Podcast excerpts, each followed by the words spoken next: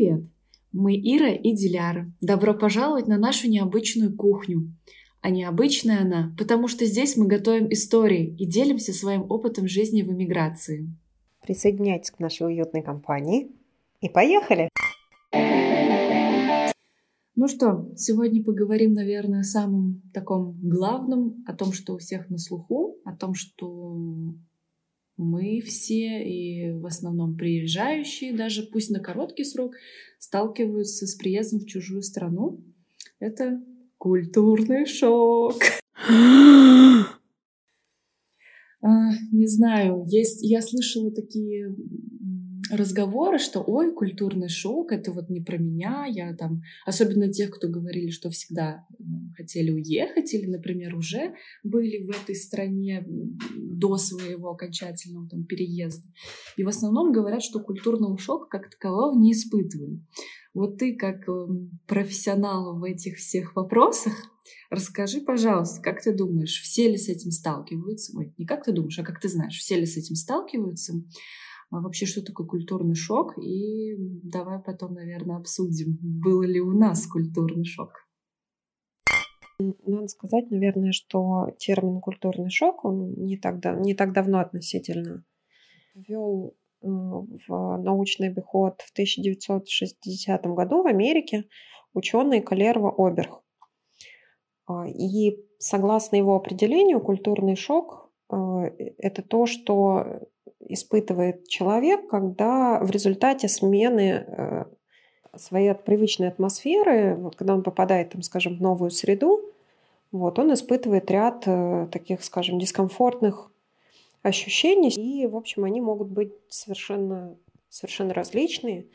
Вот, недавно с такой статьей, э, писали даже, что с точки зрения психологии, вот, иммиграция приравнивается э, там, к потере, к смерти близкого человека, и вот все те переживания, они, в общем, э, оцениваются очень-очень по такой высокой шкале стресса.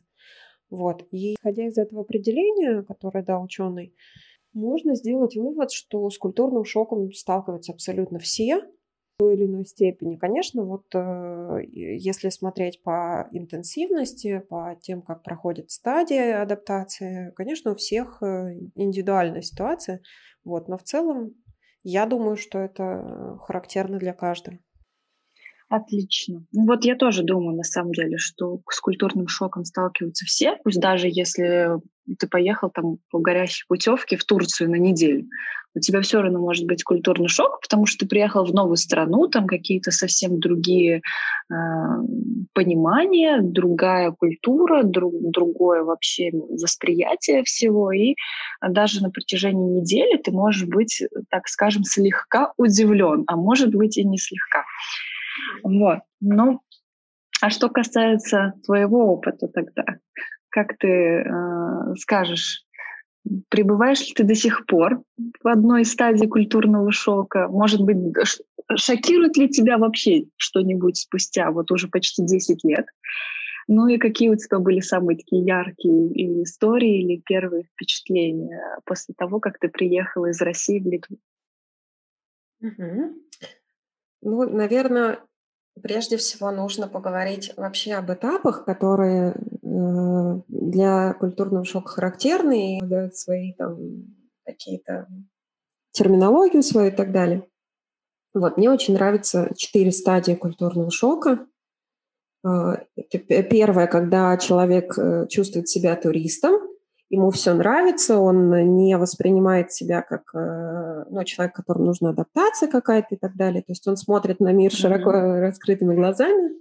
Вот второй этап адаптации – это, собственно, культурный шок, так называемый, когда люди уже вот все, ты уже приехал, ты получил там документы, и у тебя такой ужас, что делать дальше, как учить язык, как знакомиться и так далее. А, третья стадия – стадия приспособления, когда уже у тебя появляются там друзья среди местных жителей, улучшаются отношения с коллегами в семье.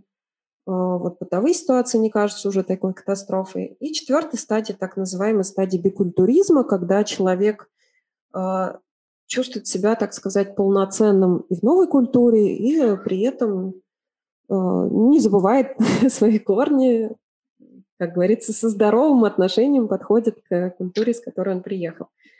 Вот. Э, ну, наверное, у меня последний этап уже, потому что 11 лет, потому что язык, потому что там, знакомые и так далее. Вот. А mm-hmm. вот, кстати, интересно у тебя, тебе задать такой тоже вопрос, потому что ты чуть меньше живешь в стране. И вот как, как, как у тебя с этим обстоят дела? То есть за все 11 лет ты уже потихоньку вытащила из своего чемодана и матрешки, и, и балалайку, и все другие у меня уже, знаешь как, у меня матрешка уже рядом с Шакотисом стоит, поэтому... Ага, ага, вот. Супер. Ну, на самом деле, я, кстати, не знала вот про вот эти стадии различные, там, или туристы, или там уже, уже практически там на сто процентов произошла интеграция. Я как-то вот сейчас вот даже задумалась, интересно, вот э, из вот этих четырех перечисленных, наверное, для меня эти четыре, они слишком такие э, объемные. Я бы сказала, я вот где-то на промежуточном пока этапе, но мне, наверное, легче, потому что я достаточно такой открытый человек, это вот, я считаю, очень влияет, потому что есть люди, которые очень тяжело входят э, в новый коллектив, там, в новую среду, им тяжело общаться. Мне не тяжело общаться. В этом плане, я считаю, мне очень повезло, и какие-то первоначальные, наверное, моменты э, легко проходили. Но стадию турист я очень хорошо помню, потому что мне прям все здесь нравилось. Мне казалось, все здесь так здорово, так вот прям вот все.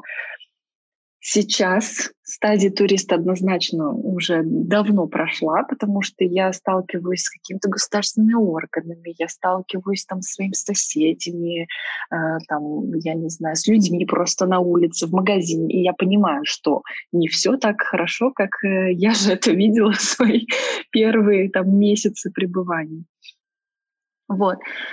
И я думаю, что, наверное, у меня стадия где-то на третьей, потому что я уже и работаю в, в коллективе, и взаимодействую с местными людьми. И потихоньку, так сказать, впитываю в себя что-то новое уже и в профессиональной сфере. И потихоньку-потихоньку перебираюсь к четвертой Опять-таки скажу, если это исходить из твоей, твоей градации, вот мне легче это не из-за годов, а вот из-за того, что я вот как-то быстро, наверное, адаптируюсь. Вот. Очень круто.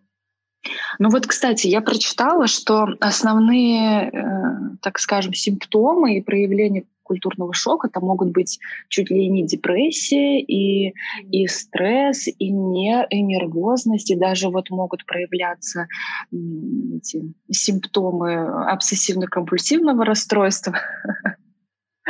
Как ты считаешь, а, точнее, как ты считаешь, был ли у тебя вот такое, может, проявление первый, может, год, второй год, что-нибудь, что вот ты ты вот э, была на чем-то, может, помешана, может быть, ты как-то сильно нервничала из-за того, что переехала. Да, однозначно, однозначно было такое, и я не знаю, насколько это была там депрессия, потому что ну, не обращался к специалистам, да, сама я там себе не буду ничего такого диагностировать. Интер, интернетный да, да, да, диагноз. Да, вот, э, но было очень тяжело, и у меня в России там остались хорошие друзья, я вот, наверное, первые полгода там периодически писал, все, я возвращаюсь, я не могу, я никогда, ну что, ай-яй-яй. То есть вот примерно такой у нас с ним был диалог. Вот, и в частности, одна из, наверное, наиболее сложных для меня ситуаций — это ситуация с языком. Потому что э, я такой человек, для меня общение играет, наверное, важнейшую роль в жизни. Uh-huh. Вот, и если в России у меня было там, не знаю, десятки друзей там, да, а здесь я приехала, и просто у меня ни, ни одного, никого. вот, и это прям сказалось, да, поэтому было очень тяжело, очень. Вот я сказала, что я такая открытая, вся такая молодец, а сама про язык тоже ничего не сказала.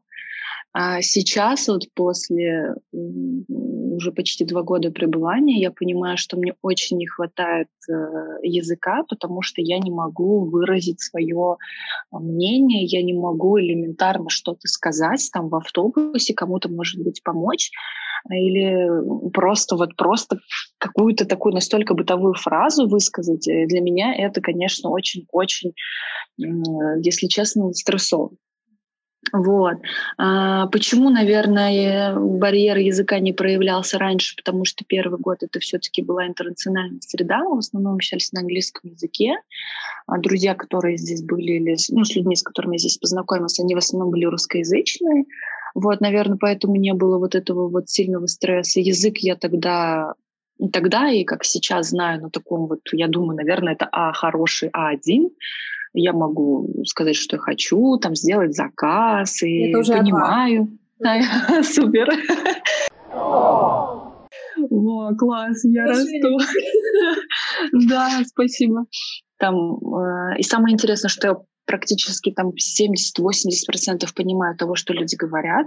После того, как я пошла работать, я стала еще больше понимать на профессиональные темы, потому что эти языки, ой, эти слова постоянно используются. Вот. Но сейчас я понимаю, что мне требуется вот э, что-то такое, что вот самое-самое простое. Что может быть проще того, чем пойти купить хлеб? Да, это просто сказать там, не знаю, присядьте, э, там, не берите в голову, не обращайте внимания, не расстраивайтесь, чтобы кого-то поддержать, кому-то наоборот улыбнуться или сказать ничего страшного, вот такие вот моменты. У меня, конечно, сейчас с этим небольшая проблема. Но я потихоньку над этим работаю. Скажи, а, как у тебя вообще с языком, раз уж мы о языке, были ли какие-нибудь, может, интересные или веселые ситуации? У меня было с языком очень много интересных ситуаций. Вот. Э, ну, во-первых, когда я открыла учебник, то есть когда мы уже с Андрусом договорились, что мы едем все-таки в Литву, и, в общем-то, я жила в России на тот момент, э, я заказала на Авито себе учебник Александра Авичуса. Честно заказала, вот э, прям купила. На Авито? Да, да, да. Примечание Авито — это русский сайт. Русский сайт, где находится вообще, можно купить все. Вот. И найти работу сейчас. Вот. И, в общем, я открыла учебник, да, там, я купила себе какие-то новые ручки, авторучки, новые тетрадки. Я решила прям все, начиная с чистого листа жизни. Mm-hmm. Я открыла учебник, посмотрела и такая, о Я его закрыла и решила пока, типа, к нему не возвращаться. Вот. То есть я была твердо уверена, что вот этот язык мне никогда не выучить. А, вот. Потом все-таки я себя как пересилила, начала еще в России потихонечку писать. То есть мне легче, э, легче писать правила. Вот. Когда я не знаю, как сказать, э, когда я не знаю вообще ничего о языке, мне легче структурировать его, то есть выписать правила какие-то и так далее, по чуть-чуть его, ну, такое вхождение делать. Вот. Потом уже, конечно, когда я приехала, это все значительно пошло быстрее. Я пошла на курсы разные, в общем, и такие курсы в вечерней школе посещала, э, курсы в Доме национальных меньшинств посещала, частные курсы посещала. Но, тем не менее, я могу сказать, что э, действительно вот на, с данными курсами дальше А2 продвинуться очень-очень сложно. Вот. Почему? Э, почему? Ты знаешь, наверное, они не дают э, такого сильного эффекта стресса. То есть ты, по сути дела, язык особо сильно не используешь. Ты используешь его там раз-два в неделю, э, несколько часов. Когда ты приходишь домой, ну, здорово, если э, ты такой человек очень целеустремленный, да, и ты просто прям вот дома переключаешь полностью общение на литовском, переключаешь полностью, смотри, там программы все на литовском, да, и так далее тогда да, mm-hmm. тогда будет быстрый результат. Но поскольку все мы, как правило, люди такие ленивые, uh-huh. вот, и одно есть такое заблуждение очень яркое, что, ну, у тебя муж литовец, да, значит, вы, наверное, у тебя все хорошо, тебе вообще не надо париться, и вы дома на литовском разговариваете. На самом деле нет. Вот, потому что когда у тебя B2, тебе удобно разговаривать на литовском. Когда у тебя А2, разговаривать с мужем на литовском тебе практически нечем. Да, принеси, подай хлеб. Я пошла. Я села. Моя пошла. Моя пошла, да. Вот, то есть это неинтересно, и если ваш муж там или ваша жена, ну, в общем, ваш партнер а, не является учителем литовского языка, то, скорее всего, ему это будет неинтересно, ему это будет сложно, и, в общем, постоянно работать нужно с тем, чтобы вас поправлять, вам там как-то давать какие-то фидбэки на это все и так далее, вообще понимать. Вот, поэтому, нет, это так не работает. Вот, э, у меня был такой, случился большой-большой прорыв, тогда, когда э, муж уехал э, на работу в другой город, и, в общем, на три года. И вот тогда я просто оказалась один на один там с, с ребенком, один на один с литовцами. И вот это дало мне большого хорошего пинка. Вот.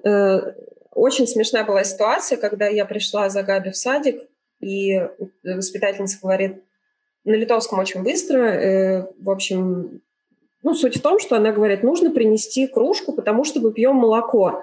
Дети пьют молоко. А я, знаешь, я половину не поняла, и меня, я проснулась тогда, когда она сказала молоко, я, я говорю, а, да-да-да, Габи, можно молоко. Она говорит, ну, смотрела меня так и говорит, ну, кружку тогда принесите. То есть у меня таких много случаев. И, в общем, да, для меня, наверное, язык самый такой сложный был факт. У меня, кстати, в самом начале вообще, ну, до сих пор, я тоже до сих пор э, так считаю, литовский язык очень милым очень много таких слов и сочетаний, что он настолько мило звучит, что я думаю, боже, если бы весь мир знал, как звучит литовский в, этих, в таких каких-то специфических словах или выражениях, все бы полюбили Литву, и все бы, все бы вообще использовали бы эти слова. Давайте их распространять, потому что они очень-очень милые и очень приятные на слух. Ты знаешь, как по-литовски половинка звучит? Пуся. Половинка. Пуся, да, да, да. Особенно, когда ты говоришь, дайте там мне половину хлеба или там половину супа. Да. А, а быстро ли, такой вопрос, быстро ли у тебя появились здесь друзья? Вообще потрясающий вопрос. Знаешь, скачок, но в контексте. Да, да, я понимаю. Сложно, сложно сказать э, правда однозначно, потому что Вообще, кстати, это такой момент э, культу... тоже культурных различий о том, что вот, например, э, как себя ведут русские с друзьями, да, и как себя ведут, например, литовцы. Это тоже э, ряд культурных таких особенностей интересных. Э, и, в общем, есть тоже свои нюансы и так далее. То есть кого ты можешь назвать своими друзьями, да, и, и как э, люди из другой культуры, могут ли они тебя назвать другом в ответ, то есть, понимаешь? Mm-hmm. Вот. Но если говорить про мою ситуацию, например, конкретно, то, э, в общем-то, у меня не, не, не была совсем уж такая патовая история. Э, в принципе, я приехала... Э, я приехала к мужу, да, и у мужа была своя компания, и mm-hmm. поэтому, ну, и благодаря ему, там, благодаря хорошим, приятным тем ребятам, которым, которые с ним дружили, я, в принципе, получила такую человеческую поддержку, там, скажем, mm-hmm. и общение, и там мы встречались, мы гуляли и так далее. Вот. Другое дело, что для меня очень важно выбирать. Вот для меня очень важны люди, которые меня окружают, и чтобы у меня были разные люди, да, и в том числе и друзья мужа, там, и там, не знаю, и родители. И свои какие-то друзья. Да, и вот именно важно, чтобы у меня были какие-то свои друзья, то есть которых я вот прям сама нашла, выбрал, да, и мы, mm-hmm. ну, там, не знаю, посчитали, что мы друг другу интересны и приятны.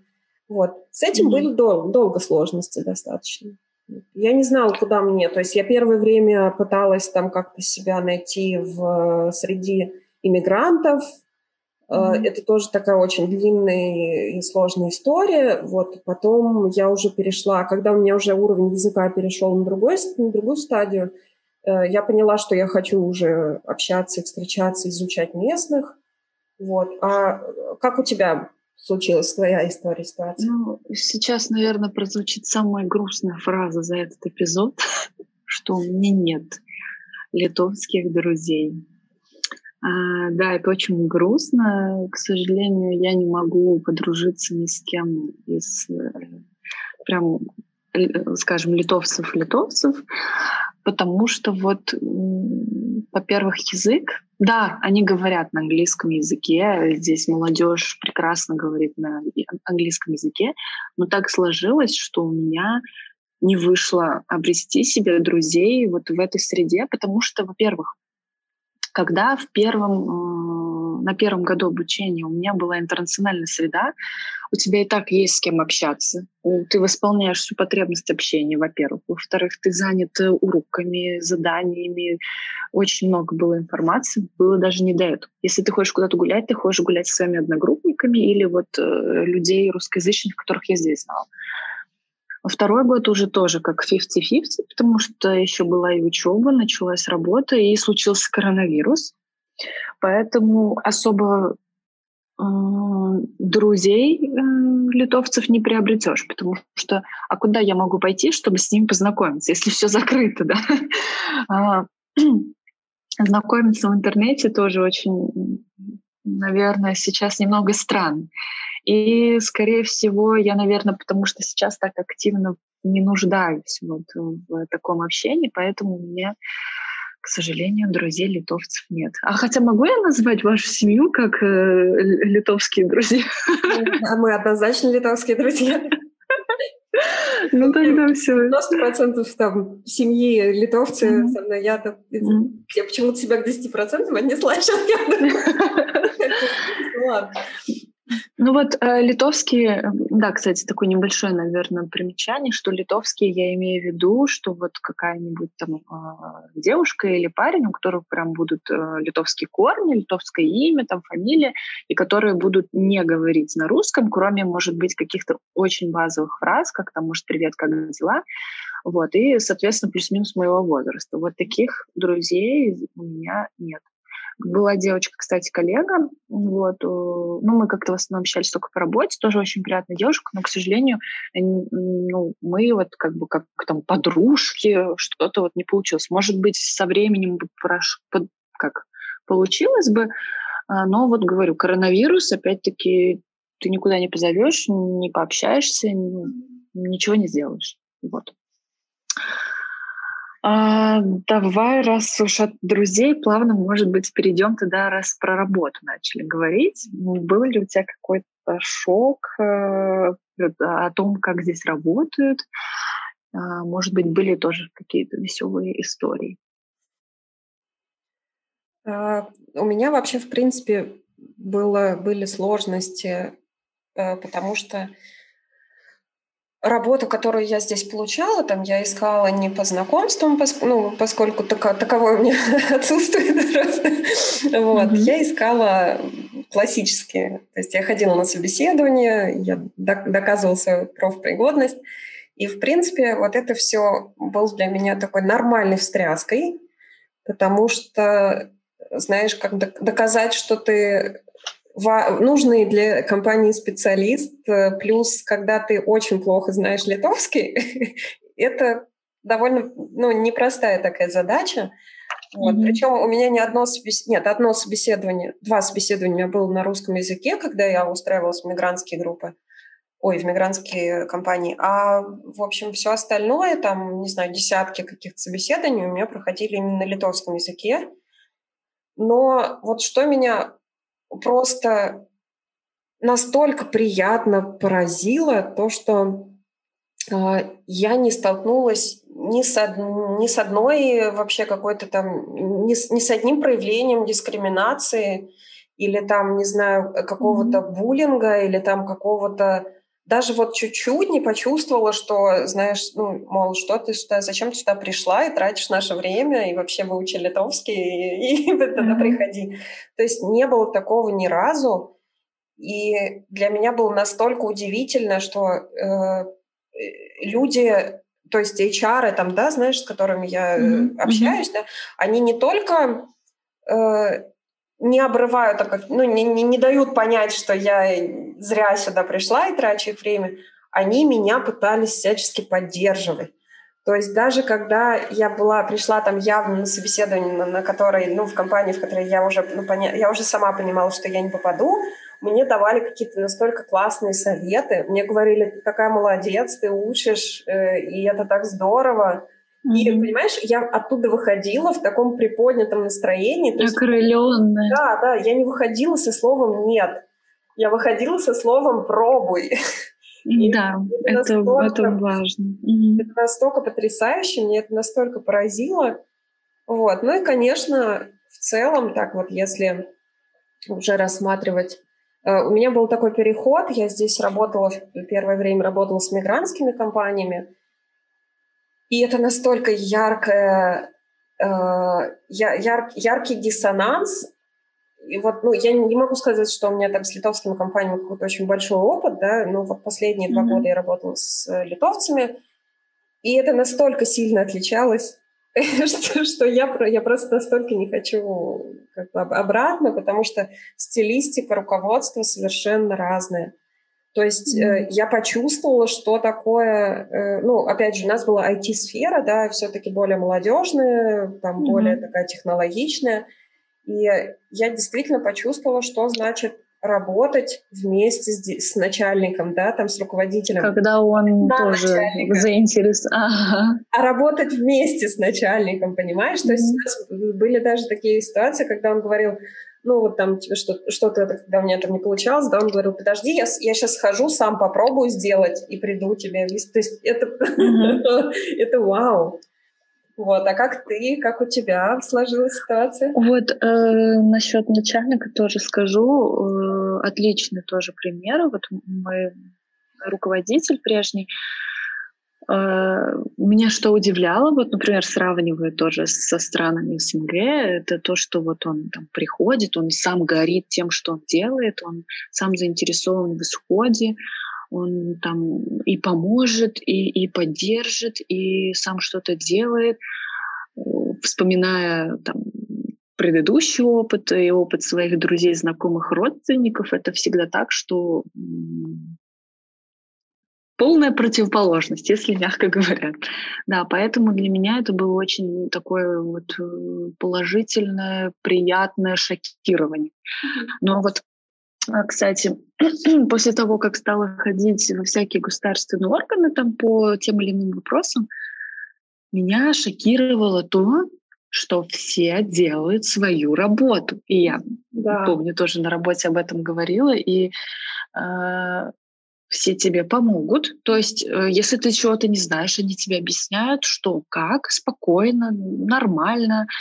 Э, и все делают просто свою работу. От этого твой запрос или твое, твое дело какое-то передвигается вот по таким вот, по алгоритму. По-человечески. Это нет, да, по-человечески. Это нет такого, что вот вы там сидите и потом там говорят, Зина, иди сюда, вот у нас тут э, не работает что-то, или а я не знаю, или иди там отсюда, вот, потому что я с таким тоже сталкивалась. А это когда я сейчас просто приведу пример, какой у меня был шок я отнесла документ в местный, так скажем, МФЦ, если вот для русскоговорящих слушателей, или ЦОН для тех, кто из Казахстана.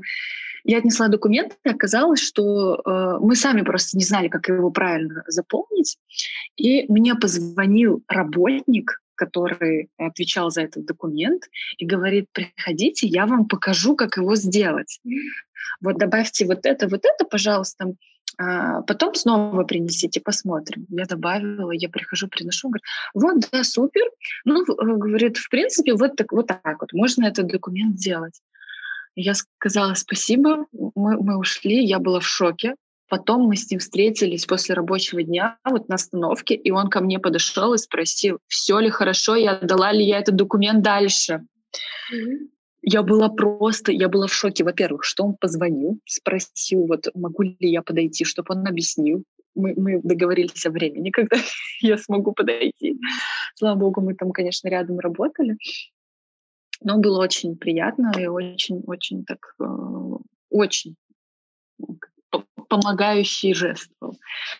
Вот. Э, что еще, наверное, такого шокировало по работе, что вот да, наверное, что здесь очень много а, таких иностранных компаний, компаний, которые такие молодые, а, вот IT, если особенно говорить, такие прогрессивные, и очень много они имплементируют таких прям очень э, западных и европейских ценностей, что не может не привлекать и не радовать. И просто если сравнивать с какими-то фирмами там, в России или в Казахстане, в других странах СНГ, знаю, сама в них не работала, но знаю по рассказам своих соотечественников, что все-таки наше вот там казахское или наше русское, там оно проявляется и идет иногда в, врозь с этими, скажем, ценностями. Знаешь, вот. что мне еще здесь ну, очень-очень поразило и, так скажем, не то, что поразило, очень, это очень классно и очень удобно. То, что здесь можно в открытом доступе посмотреть информацию о любой компании, вплоть до судов, вплоть до там, их, э, не знаю, задолженности, вплоть до того, сколько у них сотрудников работает. То есть ты, mm-hmm. прежде чем идешь устраиваться в компанию, у тебя есть реальная... Mm-hmm. А, плавно переходя, ладно, от работы, а то у нас, наверное, уже очень много времени ушло на обсуждение работы, давай, наверное, перейдем о таком самом бытовом, э, таком и о семейном. Э, обе мы живем в спальном районе, и на нашем с тобой разговоре оказалось, что мы с тобой были обе шокированы этой вещью. И, может, давай подробнее об этом немного поговорим. О том, как здесь можно увидеть на улице пап с колясками, э, э, с детьми в плане.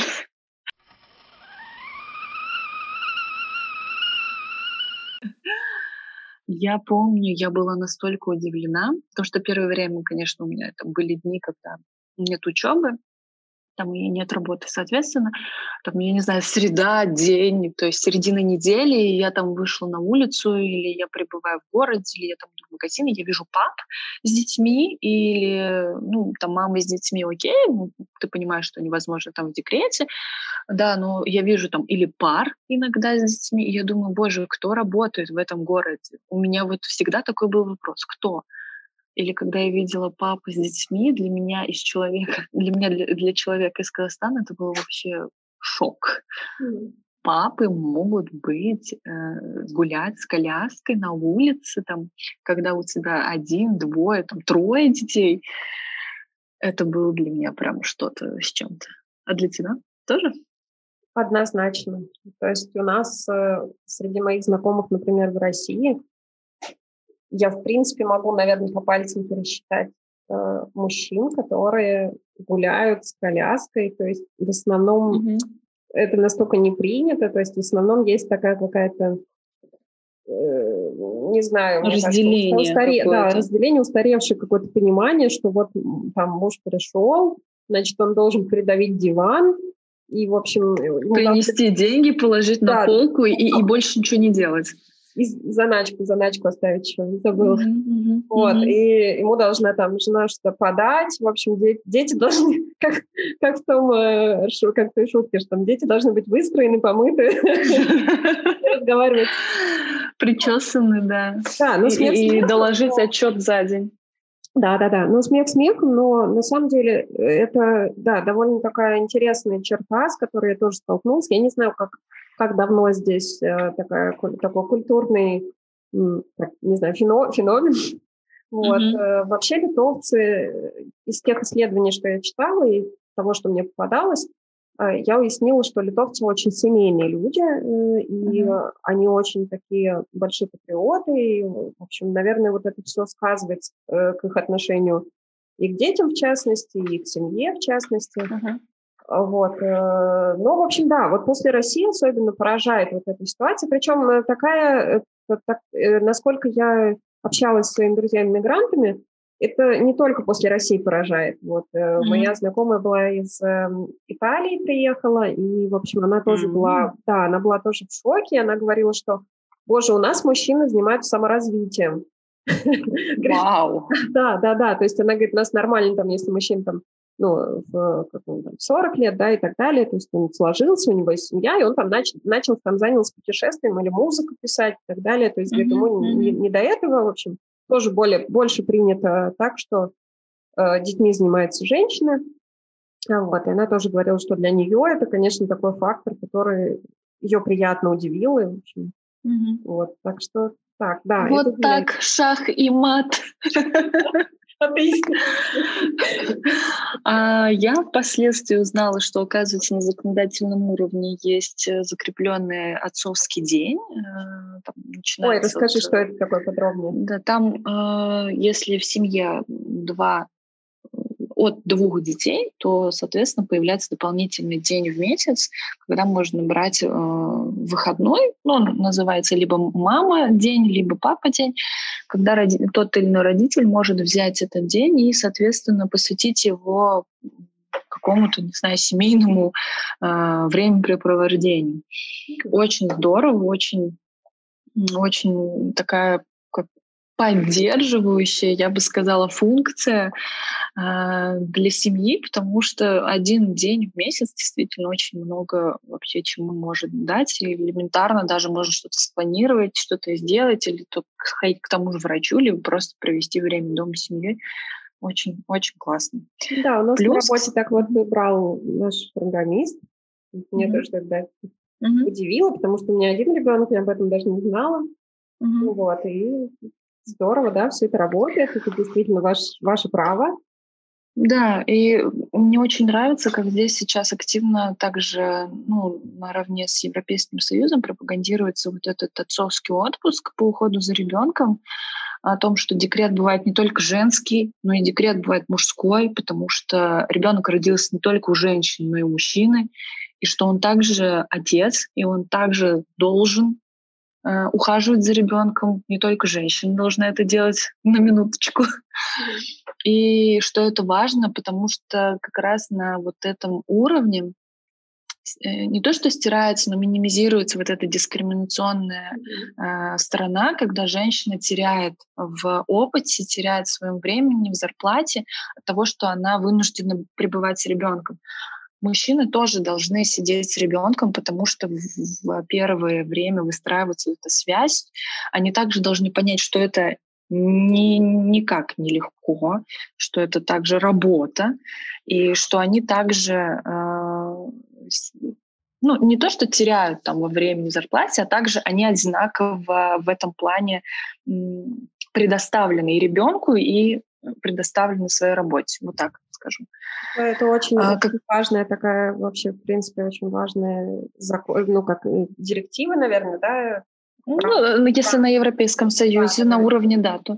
то есть в рамках борьбы с дискриминацией, в рамках вовлечения в трудовой в труд, так сказать, равно, равноправный труд. Mm-hmm. Вот. И я считаю, что это настолько важно, вообще настолько классная такая возможность, потому что как мама я могу сказать, что после рождения ребенка, после декрета и так далее, когда ты там э, три года, там, скажем, да, не можешь себе позволить, в принципе, выйти на работу, ты теряешь огромное количество своих э, профессиональных навыков, ты теряешь профессиональные связи, ты э, теряешь веру в себя даже, вот больше того, mm-hmm. э, в плане, я имею в виду, в плане как э, специалиста. И выйти через, э, отсидев там декрет, да, в, грубо говоря, поставив ребенка mm-hmm. на ноги, да, выйти на работу, это крайне-крайне непросто. И поэтому э, эта ситуация дает э, негативные такие последствия, то есть женщины начинают получать меньше, женщины начинают попадать в эту дискриминационную такую систему и так далее. Поэтому mm-hmm. вот рав, равные права в плане равное участие в воспитании дает очень много чего, очень много возможностей, и это, конечно, очень здорово. Мне на самом деле эта тема очень нравится. Как раз вчера слушала интервью Сергея Гуреева, знаменитого экономиста, давал э, интервью. А, очень тоже понравился его подход в этом плане. Он говорил, у него спрашивали как раз, а как так, вот э, если ты берешь, ну, они говорили о процентном составляющем работников на работе, чтобы вот женщины должны быть, и мужчины. Ему говорят, вот как так, если а, ты возьмешь женщину, ты знаешь, вот она недавно вышла замуж, и ты знаешь, что она плюс-минус скоро на два года вообще выпадет из жизни. Она вот и, а у тебя компания растет, и, и, и компании нужны работники, нужны инвестиции.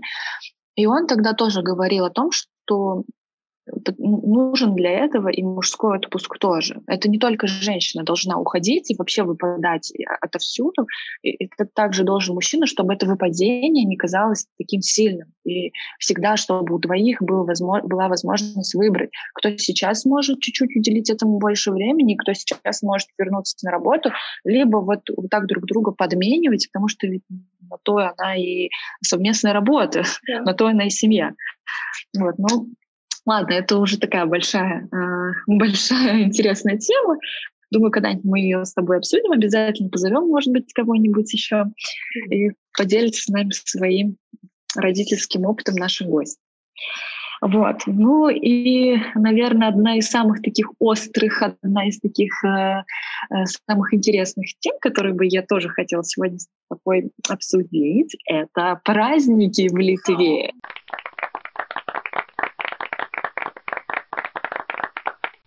От советской власти, да. Как они здесь празднуются, твое отношение, ждала ли ты, там, не знаю, Нового года, Рождества э, Христова православного, 8 марта, 23 февраля. Боже, какие еще там праздники.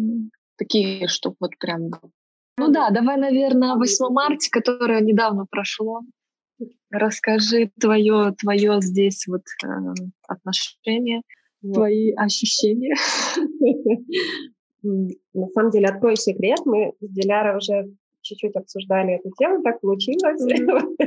Э, в общем, да, мое отношение сложное, на самом деле, к этому празднику, но не было однозначно, наверное, и в России, и тем более неоднозначно здесь, потому что э, исходя из того, что символизирует этот праздник и, и, и что, как его празднуют сейчас, это, mm-hmm. как там говорят, одесситы говорят, две большие разницы.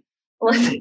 То есть э, я не могу сказать о себе, что э, я являюсь там, очень рьяной феминисткой, но тем не менее мне mm-hmm. э, очень близки Э, идей о равноправии, мне очень близки идеи о том, что о вовлечении вообще женщин активно в социальную жизнь, э, в работу, и, ну и так далее.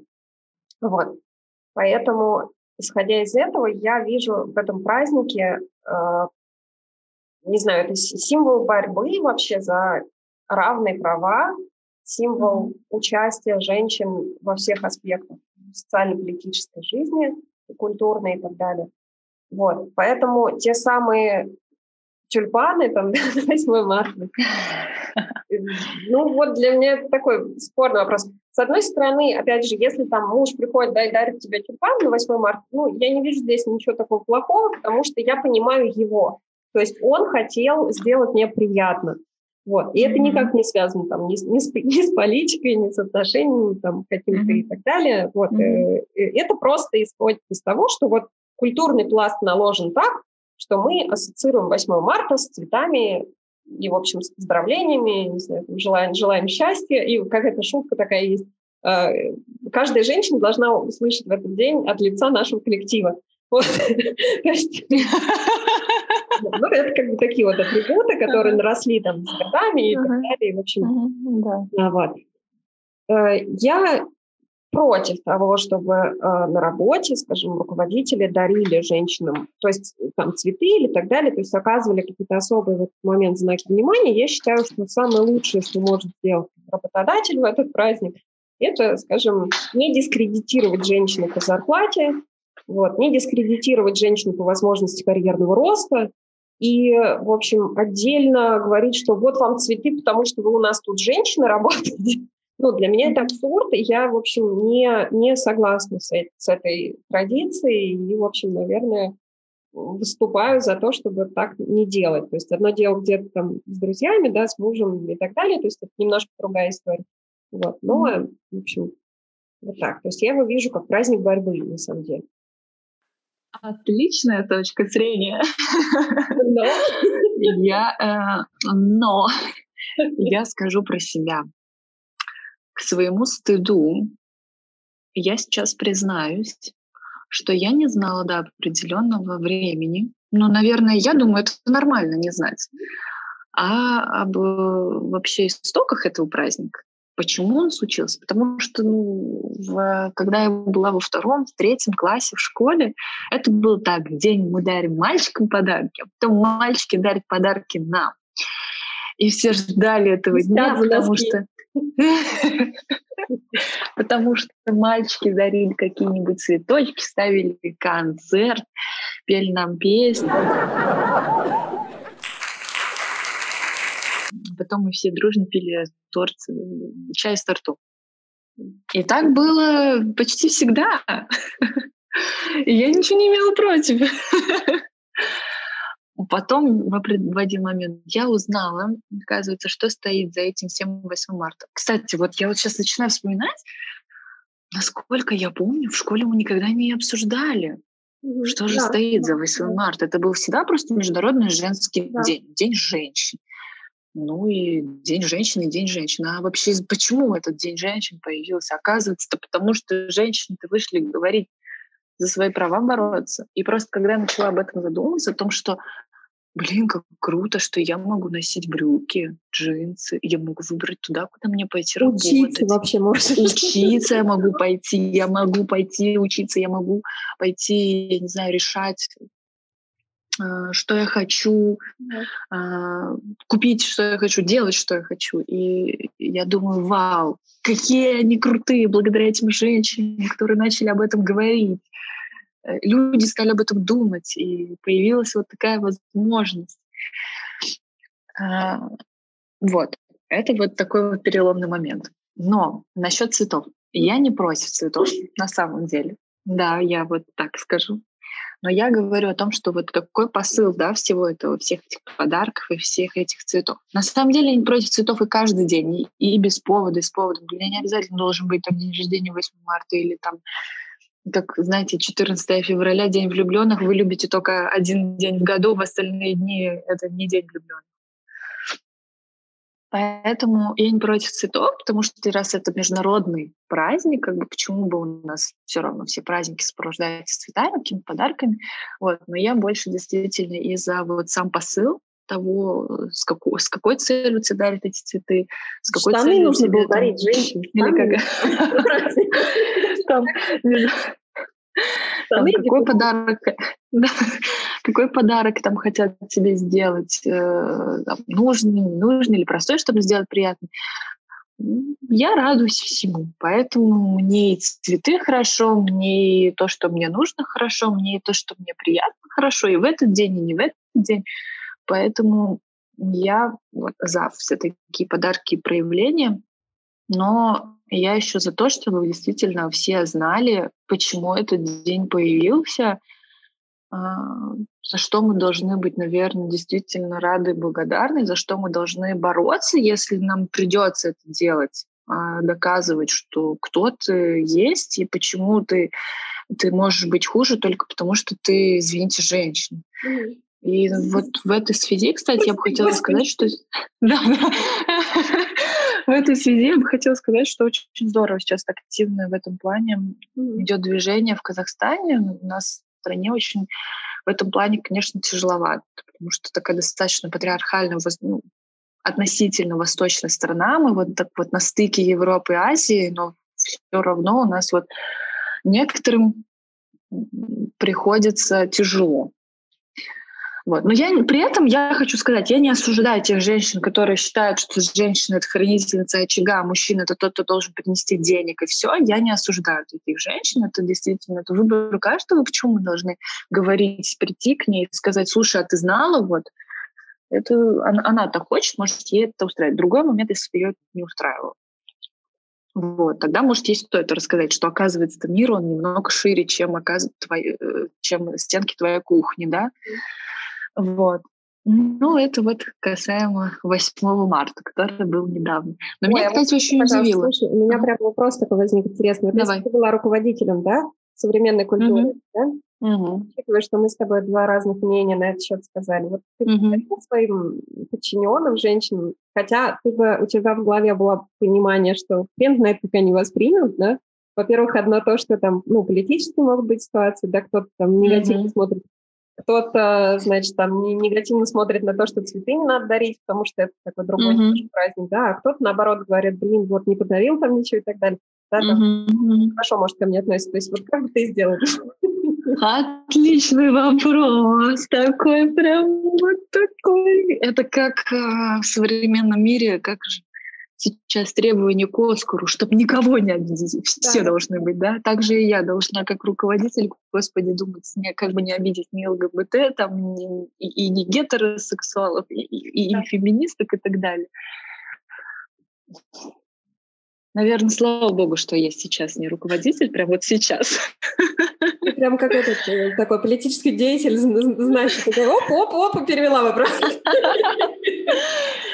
Уважаю.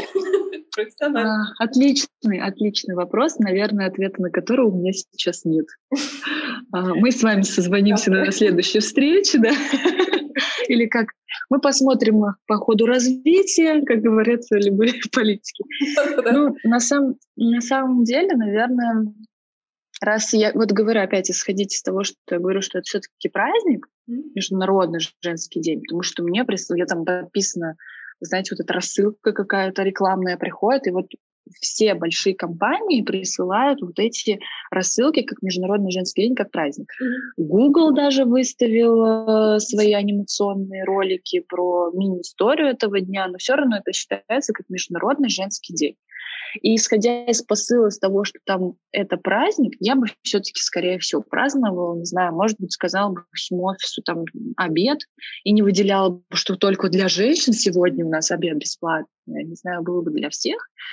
Вот, и, наверное, просто бы обсудила о том, что вот как здорово, что сейчас у нас все работают, все там на одинаковых, там, скажем, позициях, и мы стараемся.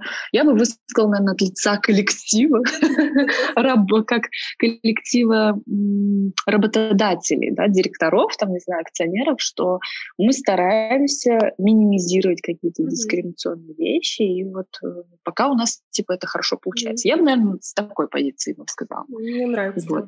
А ты бы, наверное, что? Ну, цветы запретить? А я, я бы точно не дарила цветы, потому что, говорю, я, я mm-hmm. не понимаю просто как бы даже игры. Mm-hmm. Ну, не знаю, не, не дарила mm-hmm. бы точно. Я бы, наверное, mm-hmm. да, поздравила всех с праздником, потому что, конечно, да, это праздник. То есть mm-hmm. никто тут э, ничего против этого, да. И, и Google, как ты справедливо упомянула, и так далее, mm-hmm. только Google, он же не поддерживает то, что там давайте цветы mm-hmm. дарить, да, он просто mm-hmm. историю mm-hmm. того, что... О том, рассказал, да. Да, mm-hmm. рассказал историю о том, как это все начиналось и так далее. Да, мне кажется, что вполне нормально поздравить, вполне нормально там, как-то, не знаю, отметить что-то, может быть, даже отметить каких-то женщин за какой-то там, э, если вот действительно, да, есть какие-то mm-hmm. дамы в коллективе, которые значимый вклад э, вносят в развитие компании. Да, или... вполне может быть. Mm-hmm. Вот, э, что, в принципе, не противоречит ни празднику, ни, ни и будет приятно и дамам, и, и полезно mm-hmm. для работы. Mm-hmm. Вот. То есть, ну вот я бы, наверное, в таком ключе сделала, да. Ну, отлично. В общем, мы сошлись главное на том, что мы признаем, что это все-таки праздник, и он международный. Ну, супер. Я, наверное, сейчас многих шокирую. И, кстати, многие удивляются, но вот чем мне нравится в Казахстане, в Казахстане у нас празднуют все праздники в плане и христианские, и мусульманские. Хотя Казахстан — это демократическое, это светское государство. У нас нет государственной религии, как многие наверняка думают. Вот просто так сложилось, что традиционное язычество, которое преобладало у исторических народностей, которые сформировали казахское, казахскую национальность, скажем так. Они были язычники, но это как-то трансформировалось в такой вот какой-то традиционный ислам, который, скажем, все-таки не чистый ислам, как мы можем видеть там в э, мусульманских странах. Поэтому у нас очень э, ценятся вообще все культурные такие э, вещи, не только там казахского народа, но и русского народа. И это очень здорово, потому что у нас и Рождество православное — это красный день, и какой-то там традиционный казахский праздник — это Красный день. Вот. Ну, конечно, католического, к сожалению, у нас Рождества нет Красного дня. Поэтому Новый год — это для меня для меня это прям мега праздник, потому что это всегда выходной был, это единственный праздник такой Э, нет такого, что сначала там Рождество католическое, как в Европе, да, потом Новый год такой менее значимый. Для меня Новый год — это вот как начало чего-то, это конец года, это когда ты собираешься с семьей или с друзьями, или там вообще все вместе, все празднуют. Я праздную Новый год. А, честно, мечтаю как-нибудь оказаться в какой-нибудь католической семье, отпраздновать и встретить Рождество. Но на меня все достаточно косо смотрят, когда я об этом говорю, потому что говорят, что обычно чужих не зовут. Это такой вот семейный праздник. Но я не теряю надежды. Просто очень, да, мне очень интересно вот оказаться в такой какой-нибудь... Я, я прям себе представляю, там, не знаю, может, какой-то немецкой семье, все так готовятся, вот такое все вкусно пахнет, свечки горят. Просто почувствовать, что это. Ну вот. Но тогда я праздную Новый год. А, я праздную Рождество. Я вообще люблю праздновать праздники, потому что я люблю вкусно поесть. Вот, поэтому я праздную Рождество, я праздную Пасху, я обожаю есть куличи, и я обожаю, а, э, когда разноцветные яички. Это все просто все, что делает нас э, счастливым, все, что такое носит добрый посыл, почему бы и нет. В общем, я вот такой человек. Вот так. А ты? ты? Вы в семье, наверное, празднуете и Рождество, и Новый год? Э, ну, во-первых, я с тобой согласна в том, что я тоже люблю праздник абсолютно точно.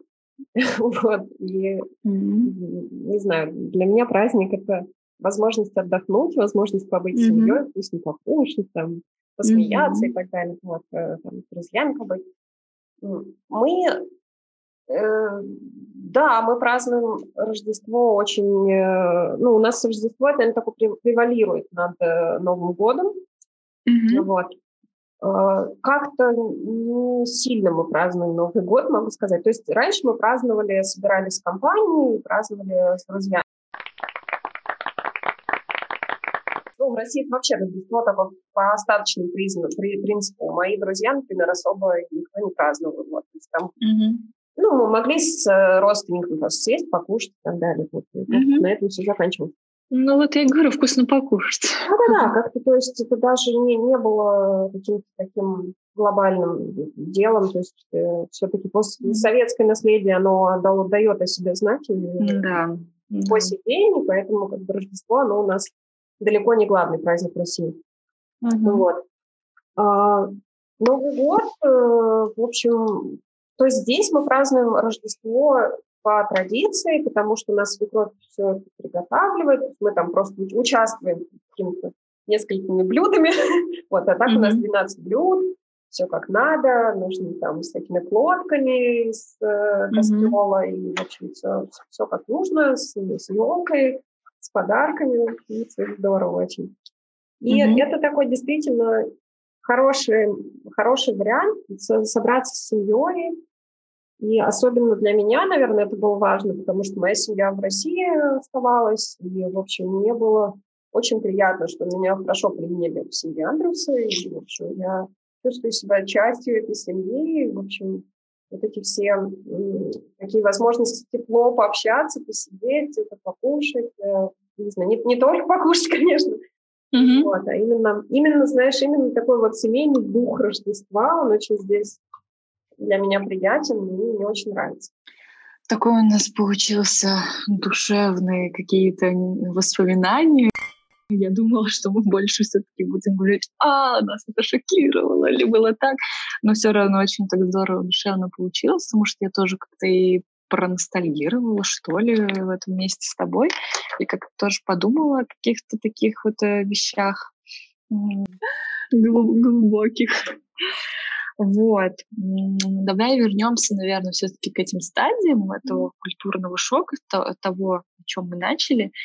И скажи, пожалуйста, есть ли какие-то способы, наверное, смягчить эти стадии, а, и сделать свою, свой приезд или свой переезд мягче. Вот что мы скажем нашим слушателям, тем, кто переехал или собирается переехать? Ну, с, э, со стороны своего опыта я скажу, что, во-первых, конечно, язык. То есть язык — это прям, не знаю, краеугольный камень интеграции, и это прям очень надо. Даже если не хочется, даже если сложно, даже если не получается, но тем не менее. То есть не нужно сдаваться, нужно его по чуть-чуть, по чуть-чуть тренировать, стараться говорить. То есть вот э, в Вильнюсе, например, если вы живете в Вильнюсе, да, там очень... Вильнюс город многонациональный, и э, практически везде в сфере обслуг э, пытают люди, ну, видя твою проблему там с языками, да, пытаются перейти, скажем, там на русский или там на английский. Mm-hmm. Не ведитесь. вот, говорите «ачу», «ман рейки», «ашнор», «кальбете летушкой», и говорите по-литовски, старайтесь, практикуйтесь, вам это нужно, это будет очень полезно. А, очень здорово, вот мой личный опыт тоже, это прям вот обалденный лайфхак, который я могу сказать. Очень здорово смотреть э, сериалы. на литовском языке. Потому что в сериалах заложена бытовая лексика.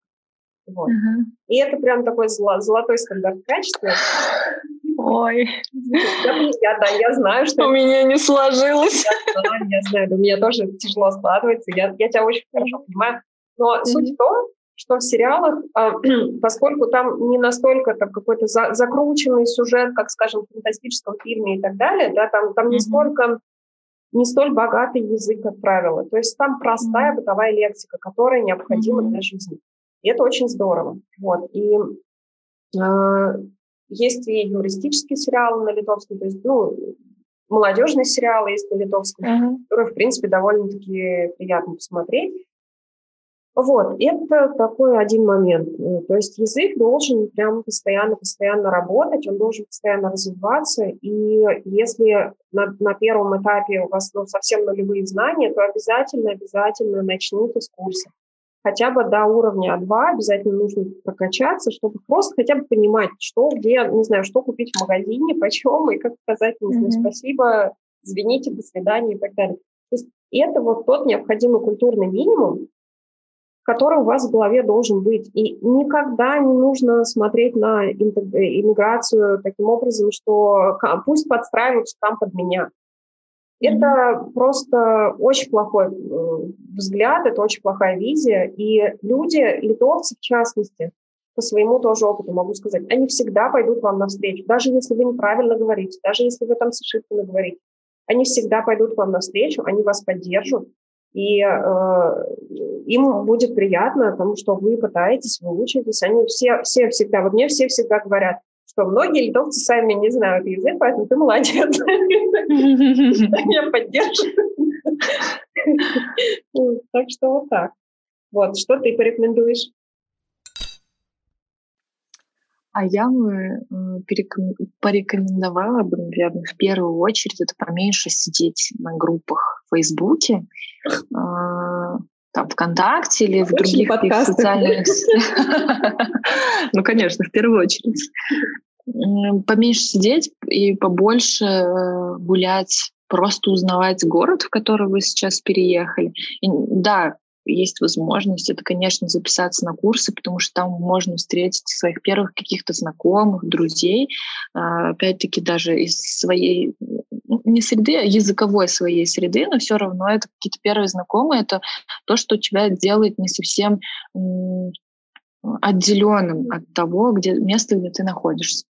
Вот. Эм, у меня, так как уже были такие знакомые, поэтому у меня вот э, этой сепарации не произошло, слава богу.